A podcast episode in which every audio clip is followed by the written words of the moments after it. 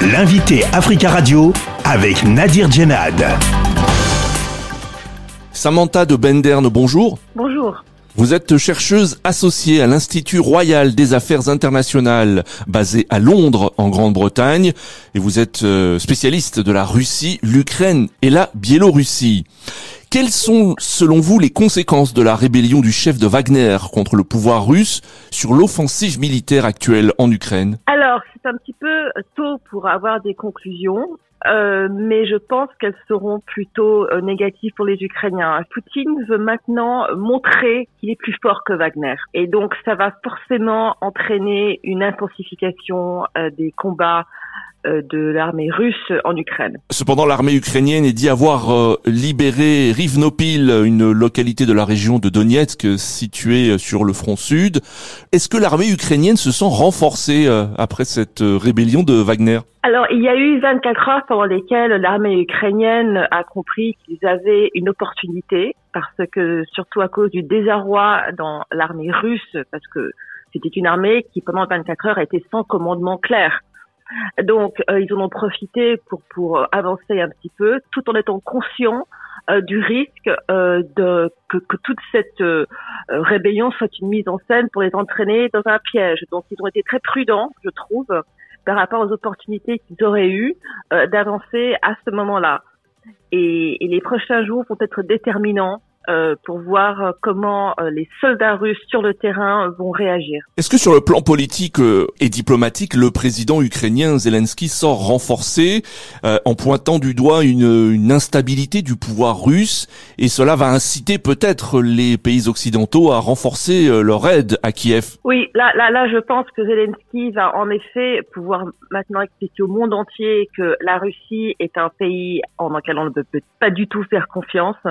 C'est l'instabilité et le chaos à l'intérieur de la Russie qui, qui montre sa faiblesse au final et donc renforce le besoin des Occidentaux de soutenir l'Ukraine parce que si ce chaos se propage jusqu'à l'Ukraine, ça va se propager encore plus près des frontières de l'Europe. Le chef de la diplomatie de l'Union européenne, Joseph Borrell, a dit d'ailleurs s'inquiéter de l'instabilité politique dans une puissance nucléaire comme la Russie. A-t-il raison de, s'inquiéter? Oui, il a absolument raison. Ce n'est pas le seul qui est inquiet. Le président des États-Unis, Joe Biden, et aussi tous les, les dirigeants euh, de l'Union européenne se sont entretenus euh, euh, samedi pour parler de la situation. Ils sont en effet très inquiets. Et quand le président russe prétend que l'Occident ne cherche qu'une chose, c'est la déstabilisation de la Russie, rien ne pourrait être plus loin de la vérité. L'Occident est absolument terrifié euh, à l'idée d'un pays qui a le plus d'armes nucléaires au monde sombrer dans le chaos.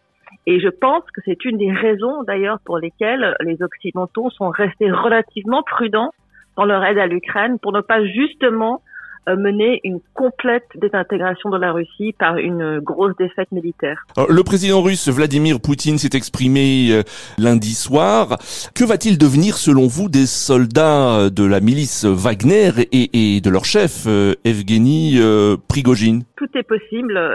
officiellement, Evgeny Prigogine va aller en Biélorussie où il y aura une possibilité, je pense, de reconstituer une partie de sa milice Wagner. Mais là, le problème, c'est qu'il a trahi ses hommes. Et euh, la plupart des hommes de Prigogine sont donc des criminels.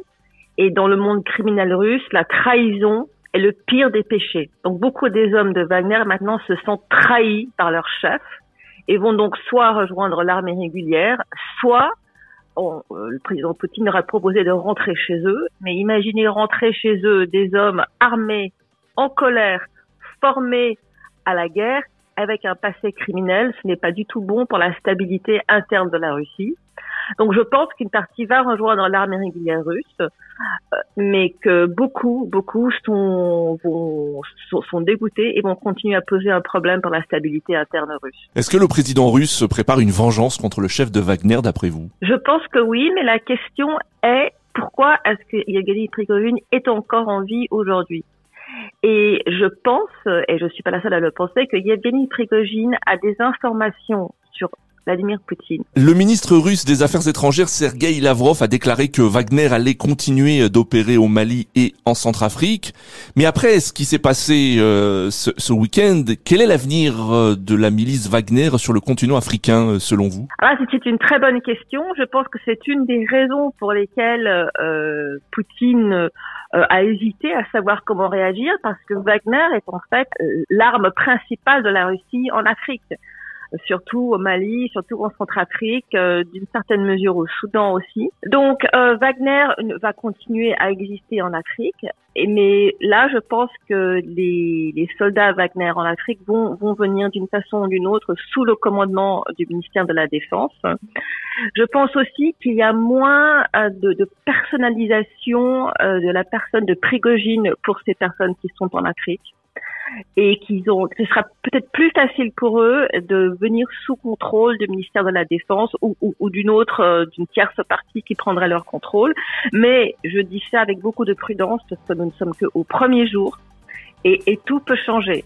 Mais la Russie a besoin des hommes de Wagner en Afrique et donc devra être extrêmement prudente dans la façon euh, de, de, de, de, les gérer à partir de maintenant. Samantha de Benderne, merci beaucoup d'avoir euh, répondu à nos questions. Je rappelle que vous êtes euh, chercheuse associée à l'Institut royal des affaires internationales basé à Londres en Grande-Bretagne, spécialiste de la Russie, l'Ukraine et la Biélorussie. Merci beaucoup de m'avoir invité.